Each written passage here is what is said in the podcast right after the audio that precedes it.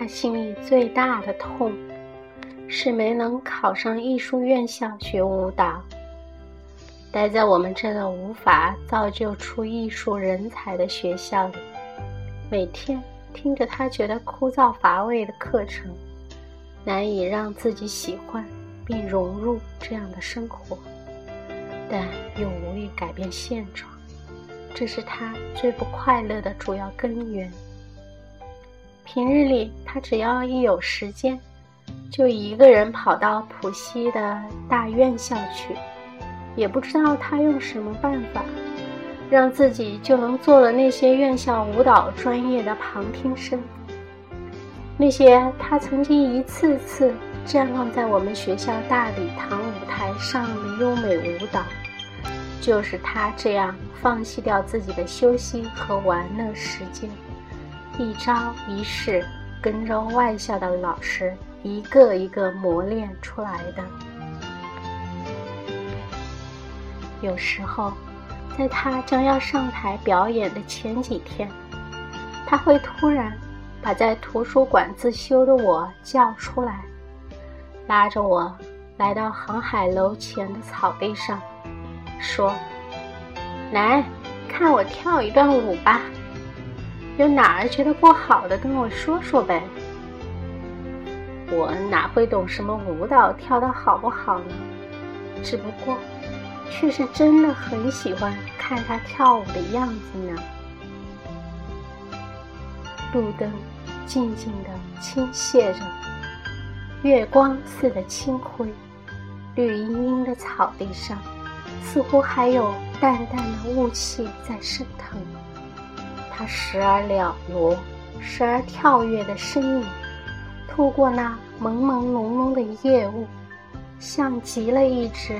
迷失在林子里，却依然可以迈着优雅舞步的白孔雀。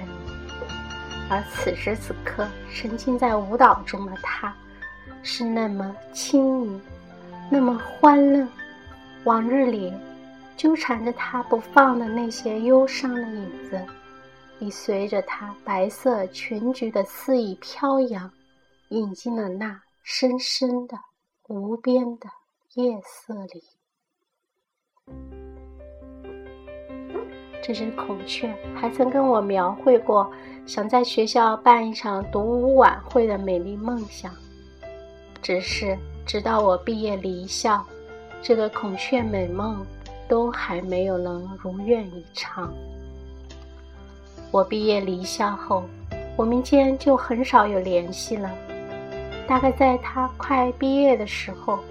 有一次，他给我来信说要来南京来看我，那他也真的很快就出现在我眼前了。他在我的单身宿舍里留宿了一个晚上，那一夜几乎是个不眠夜，思绪在那样的重逢夜里显得格外活跃。那一次，白孔雀的翅膀却一直有气无力地耷拉着。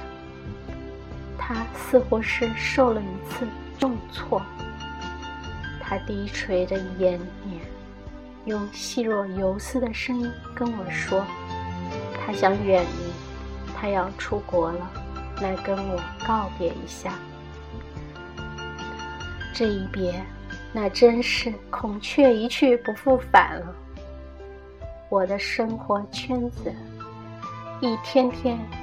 也如窗外那被一幢幢平地拔起的高楼挤兑的只剩一方小小的天般那么狭窄、逼仄了。在这流逝而去的将近二十年的光阴里，再也没有从那一方天境上空落下过一丁点有关这只孔雀的任何消息。今天。忽然想起这只孔雀来，真是个意外。窗外那座大楼，从外到里，从颜色到形状，都找不到一丝一毫与孔雀相关的信息。只能说，这大概是跳跃性思维的人所拥有的一个特异功能而带来的意外吧。既然想到了，也就静下心来。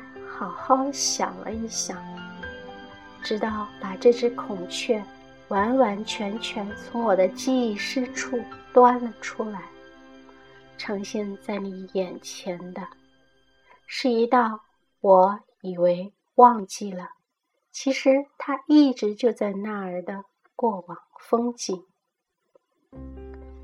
而此时，他的名字也终于从几近被我遗忘的角落里跳了上来。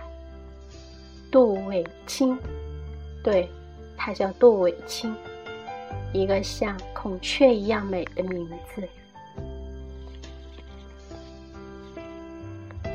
伟清，你现在在世界的哪一片林子里，或优雅，或悠闲地踱着你的孔雀舞步呢？